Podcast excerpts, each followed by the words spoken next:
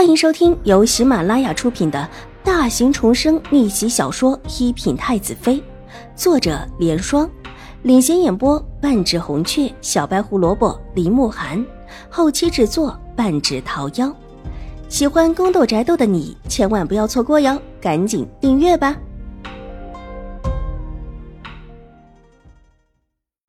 第九百二十四集，众臣心里都明白。这位才是最名正言顺的。他若是想来上朝，谁若是拦得了他？在历史上，说不得还得留个千古骂名。所以，即便那种很严正、很注意清誉的言官，也不会来处处留臣这个眉头。想来就来呗。他这会儿闭着眼睛，还能撑着，已经算是不错了。对成王还能要求什么呀？皇上，前朝余孽凶狠，必须把这些人全部清除才是。也免得天下生灵再次涂炭。是，臣请皇上重查此事，切不可如上次之前，任敌视已成，横扫几城，多少百姓为之失所，又有多少失了性命？即便是微臣的大哥，也是。新国公往前站了一步，一向圆滚滚、讨人喜欢的笑脸涨得通红，眼眶也红了。说到这儿，竟是哽咽不语。这话激起了一片同情。当时命丧于那一场战乱的，有不少人和朝堂之上的高官们是息息相关的。前朝的人抓住高官们息息相关的人时，个个手段稀拉，几乎能够活下来的少之又少。这么一说，历史引得同仇敌忾起来，又有许多大臣站出来。楚留臣抬了抬眼，长长的睫毛扑闪两下，目无表情地看了几眼大殿之上一脸愤怒的群臣，又看了看站在众臣前面的楚留月和楚留周，然后又缓缓低下已立的眉眼，继续用手撑着头，斜斜靠着，闭目养神。这一次关注的重点当然不是这个。前朝的余孽要清除，这是所有人都知道的事情，但现在这个事情却不能够马上实现。玉慧庵里前朝的身影一闪而过，但还得查下去，却发现黑衣人虽是前朝的，但没留下活口，再查也查不出什么。至于玉慧庵里最大的秘密，不是前朝，而是先皇的嫔妃。今天要论的，其实也不是前朝。顾左右而言他，其实是朝臣们最会做的事情，不动声色的把事情引过去。他今天在这里，其实也不是他自愿来的，是得了皇帝的意思，让他从今天开始，说还好就多出来听听政，多锻炼锻炼，说不得这身体啊就能好起来。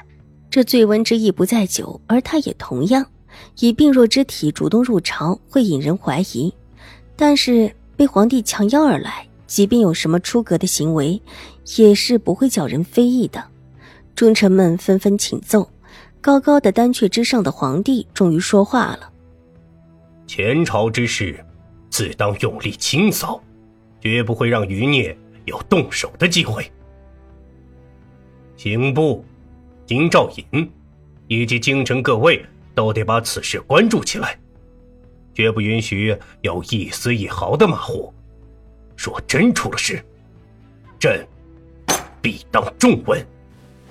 是，臣等自然尽力。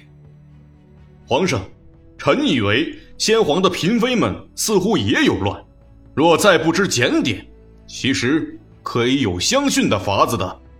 臣以为玉惠安的事情固然有前朝的手笔在里面，但。玉慧庵里，先皇的嫔妃们也不安分的很。哼，若是传出去什么不好的事情，毁的可是皇家的清白。他这话一说，立时引得几位御史连连点头。皇上，臣复奏：先皇的嫔妃位住在玉慧庵，应当是出乱的根本。况且还有那个突然被引出来的先皇的子嗣。微臣实在难信，微臣也难信，实在让人难以信服。有人偷偷的看了一眼微微闭眼的楚留臣，这话说的难免低了。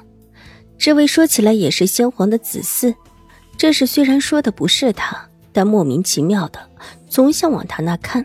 其实之所以往楚留臣那边看，也是因为看到皇帝的目光转了过去，皇帝在关注着这位成王，许多人的心里都得出这么一个结论，而这事儿也的确关系到成王。皇上，臣觉得不妥，先皇的嫔妃因为皇上的仁善。并没有要求以身相殉，前朝倒是有以身相殉的事情，但前朝暴虐，失了民心天下，皇上自不可如此。皇上仁善，但也不能被人利用。玉惠安闹成这个样子，如果说这些先皇的嫔妃们完全没有事由，是不可能的。那孩子如果真的是先生在玉惠安里，又岂和他们无关？别人不知道，他们一起在里面又岂会不知道多了一个孩子？臣觉得，他们一起欺瞒了皇上。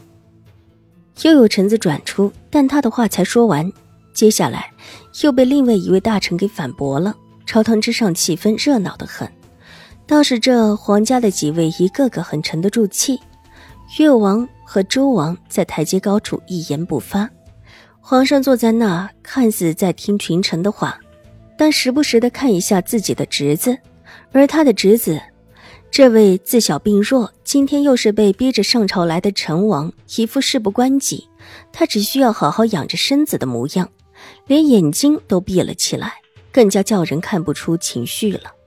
提到先皇的血脉，他怎么就这么安心？楚留臣是很安心。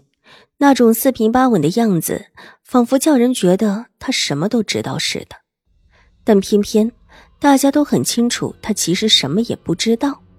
这事情之前还是很秘密进行的，谁料想一个纨绔子弟的事情，居然会引发出这种大事儿？谁能够想到牵扯到了先皇，还牵扯到了先皇遗父子的事情？争论起来，这位遗父子比楚留臣还要小一些。据说，是入宫没多久就怀上了，只是当时先皇病着没有说出来。而后先皇病逝，怕引起祸事，这位妃子就跟那先皇的嫔妃们被关进了玉回庵里，在里面偷偷产子。这孩子后来机缘巧合之下离开了玉惠安，先皇居然另有子嗣，对于这位成王的冲击力也算是很大的吧。本集播讲完毕，下集更精彩，千万不要错过哟！